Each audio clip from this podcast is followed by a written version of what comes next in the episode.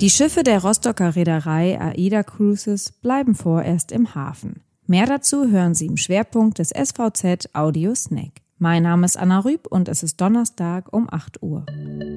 Zunächst die regionalen Nachrichten im Überblick. Die Gewalt an den Schulen in Mecklenburg-Vorpommern nimmt drastisch zu. Die gemeldeten Vorfälle sind um knapp 50 Prozent gestiegen. Demnach wurden im Schuljahr 2018-2019 landesweit 569 Fälle gemeldet. Der Großteil davon entfällt auf Körperverletzungen.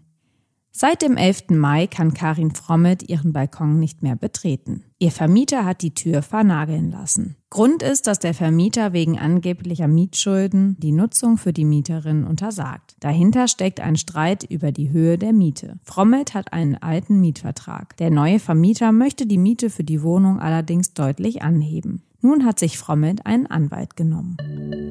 Kreuzfahrtfans müssen stark bleiben. Die Rostocker Reederei AIDA Cruises hat angekündigt, den Saisonstart noch weiter nach hinten zu verschieben. Bis zum 31. Juli wurden alle Kreuzfahrten abgesagt. Bereits seit Mitte März ist die Saison unterbrochen. Etwa 300 Fahrten mussten abgesagt werden. Die 14 Schiffe der Flotte liegen vor Anker.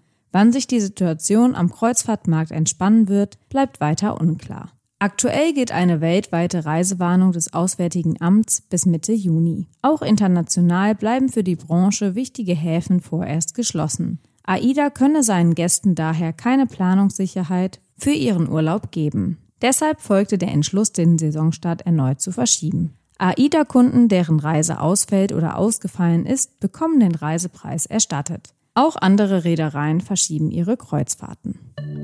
Weitere Hintergründe und Nachrichten finden Sie auf svz.de-audiosnack.